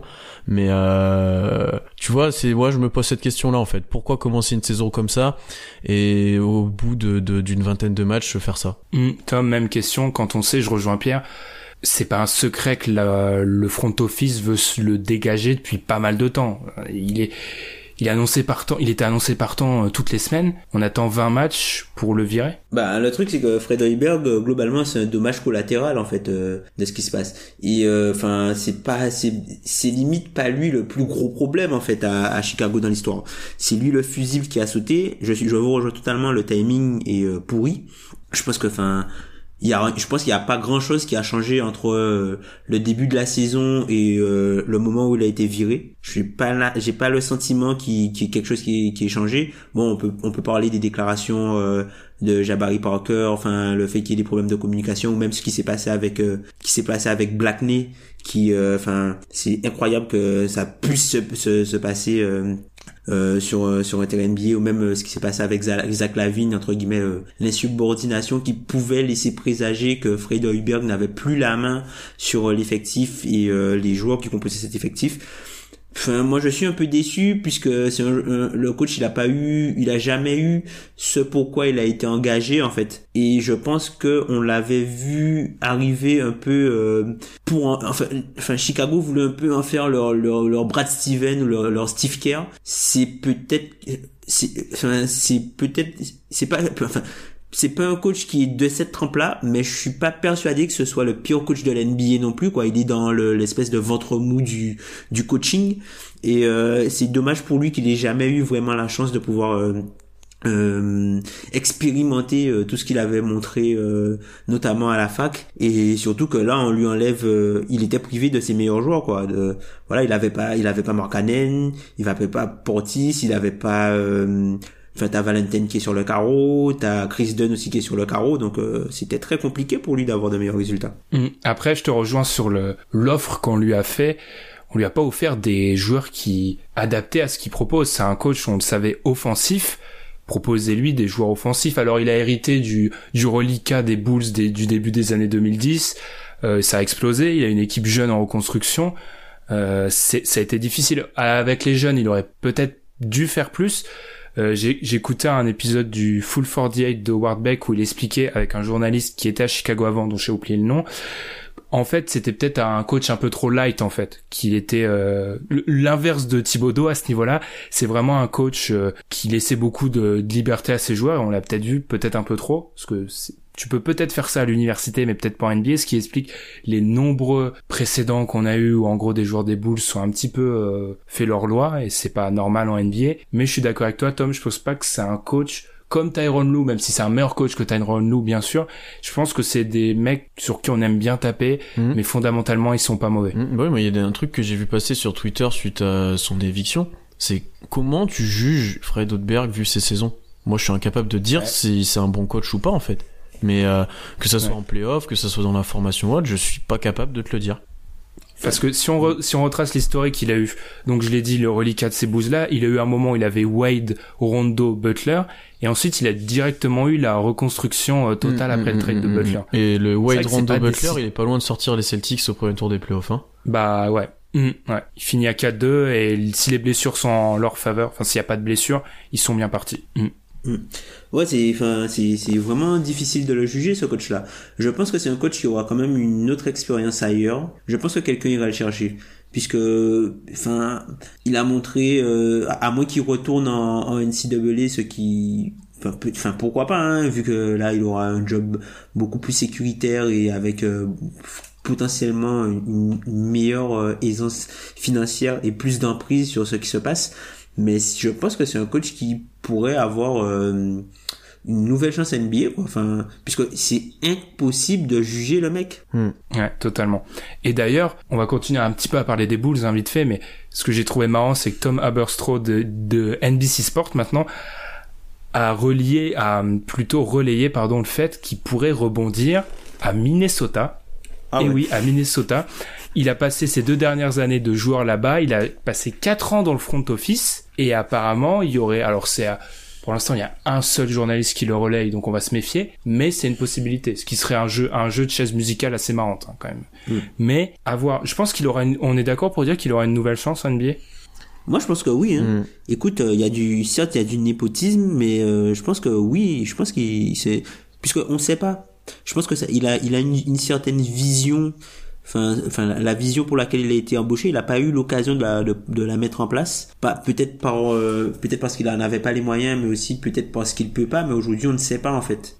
Donc je pense que c'est quelqu'un qui aura sa chance. Mmh. Euh, rien d'autre à rajouter sur les Bulls. Est-ce que on commence à s'énerver sur la campagne euh, Zach Lavine en train de devenir un super joueur NBA ou on, on fait comme si rien ne se passait? C'est pas très vrai. On, on se base Ouais. sur des progrès, euh, sur ses finitions près du cercle, mais on est loin d'un élite NBA encore. Et on Ouais, est, on est bon sur, attaquant. oui, on Mm. est dans un joueur qui prend 35 shoots dans une équipe sans ambition et puis qui, qui, qui en met euh, 17. Enfin, voilà, les bons soirs. Enfin, moi, je suis, je suis atterré de ce qu'on dit de, de Zach Lavine juste parce qu'il tourne à 25 points de moyenne. Je, je comprends pas. Mais de toute façon, dans, dans cette équipe-là, faut bien que quelqu'un prenne les shoots. Hein. Alors oui, euh, il était tout seul, il y avait pas... euh, Enfin, il était tout seul, façon de parler. T'as Wendell Carter, mais Wendell Carter qui est pas un joueur... euh, Certes, c'est un joueur qui est assez poli offensivement, mais c'est pas un joueur qui, qui aura un, un énorme usage, Mm. ou qui va utiliser énormément de possession en attaque. C'est plus un... un, un, un un attaquant on va dire opportuniste. T'as euh, t'as à côté euh, Jabari Parker qui lui se bat pour un nouveau contrat puisque je, je pense que là, là là on se rend vraiment compte de la supercherie. Et euh, qui là il, il essaie de, de scorer un maximum de points quand il peut en scorer pour euh, essayer de sauver son prochain contrat. Enfin on est d'accord pour dire que l'option euh, l'option à 20 millions qu'il a la semaine Ah mais, prochaine mais Tom, son pro- prochain contrat, moi je vais lui offrir des conseils qui qui s'entraîne au chinois parce que c'est c'est son prochain contrat. C'est là que tu, C'est la suite. tu dis que, que suite. en fait le débat qu'on avait eu sur Milwaukee par rapport à Jabari, il, a- il aurait jamais dû avoir lieu en fait, qu'on était très loin de se douter de la vérité sur lui. hein. C'est ça c'est Et ça qu'ils ont fait un été en on parle de leur move de ramener Budenholzer mais ne pas signer Jabari. au final ouais, au final Je sais pas euh, si c'est pas plus fort, tu vois. Ouais, c'est peut-être le meilleur move euh, de, de l'intersaison, ne pas signer euh, Jabari Parker à 20 millions l'année. Ah ouais, mais- enfin, c'est heureusement bon, Marca- heureusement pour eux, Markkanen revient là, donc euh, pff, ils vont pouvoir euh, essayer de contempler euh, le joueur qui pourrait être le, la base de Mhm. leur future reconstruction, en attendant de voir euh, qui est-ce qu'ils pourront euh, récupérer à la prochaine draft. Ouais. Mais en tout cas, c'est vrai que c'est pas c'est pas la situation la plus enfin la meilleure pour la la meilleure pour l'intérim coach qui est pas vraiment un coach d'intérim qui a été prolongé, c'est assez bizarre aussi. Ouais, c'est plus un intérimaire, c'est plus un intérimaire. Ouais, c'est il a été prolongé pour l'année d'après et moi mon petit doigt me dit, on sait que les fans des Bulls le disent souvent, euh, on voit son salaire, il a été prolongé pour un million de dollars, c'est pas un gros salaire pour un coach, hein. parce qu'on aura encore l'histoire euh, qui est un peu centrale quand on parle des Bulls, le, le problème financier, Enfin, parce le- que c'est pas beaucoup, hein, un million pour un coach. le problème financier, euh, oui et non, c'est juste que les, les mecs qui sont au-dessus ne veulent pas mettre de l'argent en fait, c'est surtout ça. Donc avoir un coach Bah, peu cher, Puisque tu, tu vois moi, moi moi, je me dis déjà la, la base de la reconstruction des Bulls, elle parle du fait que les mecs ils ont peur que Jimmy Butler euh, soit All NBA et qu'il soit éligible à, à la DVPE en fait. Donc du coup pour vendre un processus de reconstruction et pour pour gagner du temps et pour aussi ben du coup comme tu as tu tu euh, comment dire tu te retournes tu te tournes vers la jeunesse donc du coup tu as un roster qui est moins cher donc du coup, tu vends toujours des places, mais tu as un roster moins cher, donc tu gagnes plus d'argent. Et je pense que c'est surtout ça, c'est surtout le, côté financier et la peur de devoir signer un super match à, Jimmy- Butler qui a engendré le, la reconstruction, puisque je pense pas que Jimmy Butler voulait partir de Chicago. hein. Ah, ça, ça sera dans les grands si de l'histoire de la NBA, mais à voir Chicago, peut-être, peut-être que dans un avenir euh, prochain, on va faire un, un reconstruction euh, Chicago. On va devoir prendre leur place. Je pense que les, les fans des Bulls seraient contents qu'on prenne la place des dirigeants actuels, mais à voir. Euh, rien à rajouter sur eux. On en a parlé, tu l'as glissé, Pierre, mais il faut quand même rappeler leur défaite de 56 Ouais. points, la plus lourde de l'histoire de la franchise contre les Celtics. Après, après avoir battu OKC juste avant, histoire de bien, tu vois. Mais euh, c'était bon, c'est Dans un match où ils ont tout mis. Enfin, je l'ai pas vu, tu Oui, m'as dit. Ils ont ils, tout mis. sont, ils devaient être à quelque chose comme 50% à 3 points et le lendemain ils sont incapables de te mettre un tir. Euh, c'est voilà, c'est après c'est des jeunes joueurs NBA, ça reste voilà NBA, Utah par exemple qui a pris des très gros écarts cette année, le San Antonio aussi ont pris des écarts, mais c'est inadmissible quand tu vois qu'ils se font huer à Chicago, c'est qu'on en est assez loin quoi. Ouais, ouais. C'est- c'est triste pour la 56 points. Ouais, c'est vraiment. euh, Puis ça fait pas, ça fait pas très classe quand tu vires un coach. Et alors certes, il y a le, il y a le bon point et la victoire contre Casey, mais quelques jours après qu'il ait ça associé à son nom, c'est pas. Surtout qu'on parle d'un coach d'Imboline. Euh, il savait en gros plus ou moins. Je, je renvoie à, à l'épisode du podcast de Howard Beck dont j'ai parlé. Il savait plus ou moins qu'il allait avoir le poste en fait. Quand il y a des journalistes près de la franchise des Bulls qui parlent, il savait qu'en gros, en interne, on lui avait dit ne bouge pas, Hoiberg va pas faire euh, des vieux os. Il va être vite fait virer et ça sera toi qui aura sa place. Donc ça la ça la rend ça la fout mal. Surtout surtout que c'est le profil d'un coach que encore une fois je vous renvoie c'était un super épisode. Apparemment de ce qui se dit, c'est totalement l'inverse d'Hoiberg, ça serait plus un Thibodeau. C'est vraiment quelqu'un qui met un point d'orgue sur la discipline. Donc, vu l'effectif, ça peut être marrant. Ça va être drôle. ça enfin enfin c'est c'est triste hein, pour les, les fans de Chicago. Après enfin voilà c'est la deuxième année de leur reconstruction. Faut pas faut pas qu'ils soient pressés quoi. Faut pas qu'ils soient pressés. Ils étaient encore en playoff il y a deux ans. Donc euh, voilà ça prend du temps hein, la reconstruction hein. ça il s'est fait de de de cruelles défaites de cruelles de désillusions et parfois d'erreurs mais il faut qu'il il faut qu'il il faut qu'il reste solide quoi. Il faut qu'il reste euh, soudé et qu'il supporte euh, le truc ils seront contents après quand l'équipe euh, remontera Hmm, Je pense qu'on va conclure là- là-dessus. Rien à rajouter, peut-être pas sur les Bulls, mais qu'est-ce que vous, vous avez quelque chose à dire, Pierre On fait une nouvelle pub ton, pour ton Roll. Tu sais que ça fait une heure et demie que j'essaye de me rappeler du nom d'un des enfants de Russell Westbrook pour placer, plutôt que de dire que tu veux Hmm. prendre la place d'un des enfants, placer son nom, mais j'y arrive pas. Noah.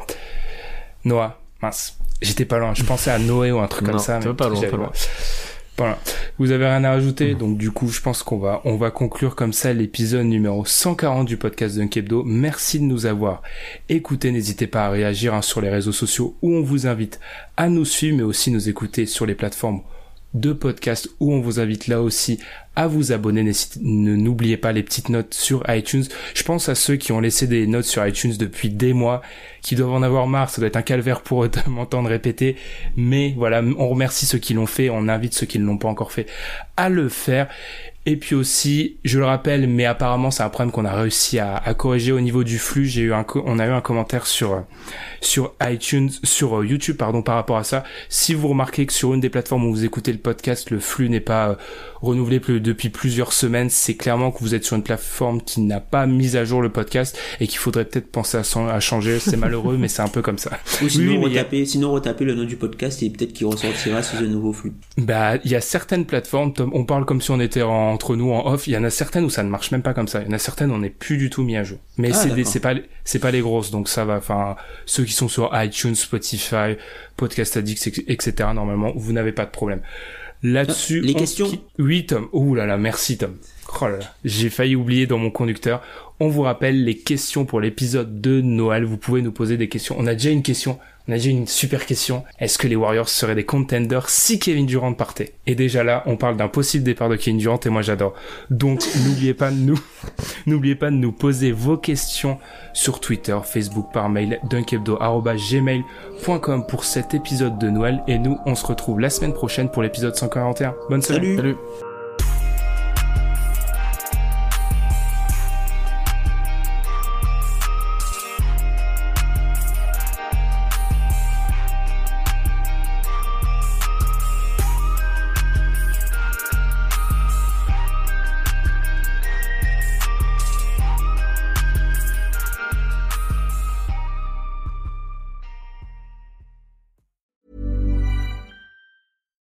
Normally, being a little extra can be a bit much, but when it comes to healthcare, it pays to be extra.